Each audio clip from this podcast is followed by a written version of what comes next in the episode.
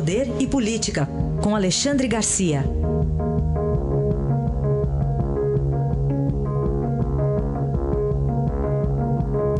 E o primeiro assunto do Alexandre vai ser uma fogueira, não é fogueira de São João, não, né, Alexandre? Bom dia.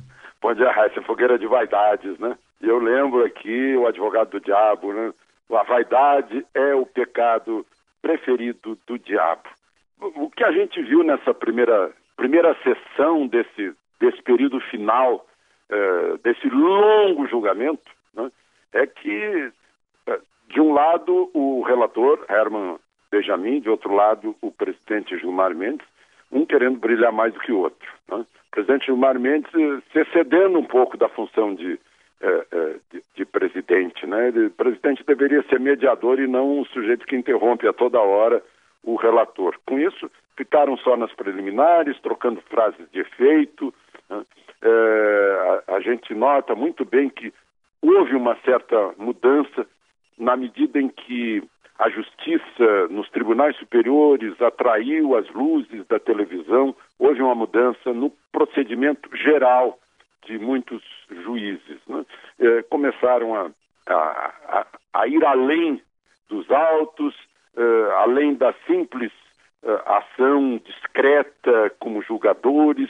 Né? Eu sempre tenho em, como modelo a Corte Suprema dos Estados Unidos. A gente não vê ninguém da Corte Suprema frequentando coquetéis, dando entrevistas. Aqui, por exemplo, o presidente da, da Justiça Eleitoral parece que faz questão de expor seus, eh, seus pontos de vista, o, o, relator capricha nas respostas, né? eh, muita gente preocupada com a aparência. Enfim, eu queria fazer esse registro, uma vez que se discute uma coisa muito séria, que é manter ou não o atual presidente da República, e parece que se perde muito nessas filigranas uh, de salão de beleza.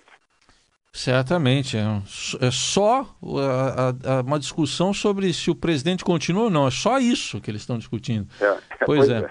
Bom, e as previsões aí para hoje e também para a possibilidade de novas delações, Alexandre? Bom, ontem no meu programa na Globo News, eh, tratamos disso com um ex-ministro do Tribunal Superior Eleitoral, que já foi juiz eleitoral na primeira instância, Gilson Dito, que é muito respeitado eh, por todo mundo que é da área, né, da área jurídica, e um doutor em, em eh, justiça eleitoral, em direito eleitoral, Daniel Falcão, que é muito ligado ao presidente do, do tribunal, Gilmar Mendes.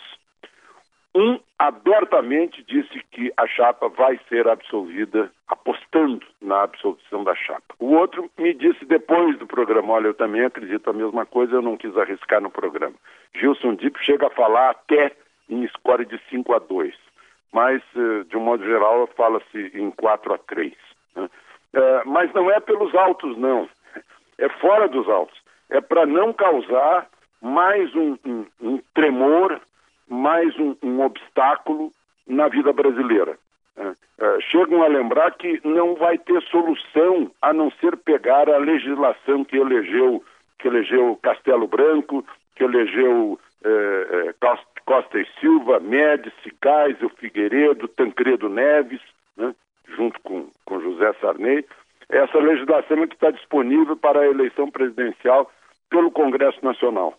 Né? Não fizeram outra, uh, dizem que juridicamente cai num buraco negro e que então por causa disso os juízes, pensando, pensando mais alto, uh, absolveriam a chapa unida, né? não conseguiriam desunir o que a eleição uniu. Não, não fariam como o Senado fez, uh, desunindo aquilo que a Constituição única era punir Dilma junto com, com o impeachment. Uh, enfim, uh, por causa desse fator eles absolveriam. Segundo meus convidados. Né? Segundo meus convidados, eh, gente que entende do assunto e que tem relações lá dentro do tribunal, que sabem as tendências mais íntimas eh, nesse julgamento de cada um dos sete juízes que lá estão.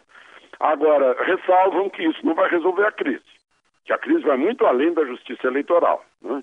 que ainda tem Joesley Batista e um monte de coisa, Odebrecht, de, delatores, enfim. Né? Uh, tem, tem muito assunto ainda para ser, ser resolvido, né? porque está aí. O, o, Lúcio Funaro, ligado ao Eduardo Cunha, PMDB, diz que quer fazer acordo de delação premiada.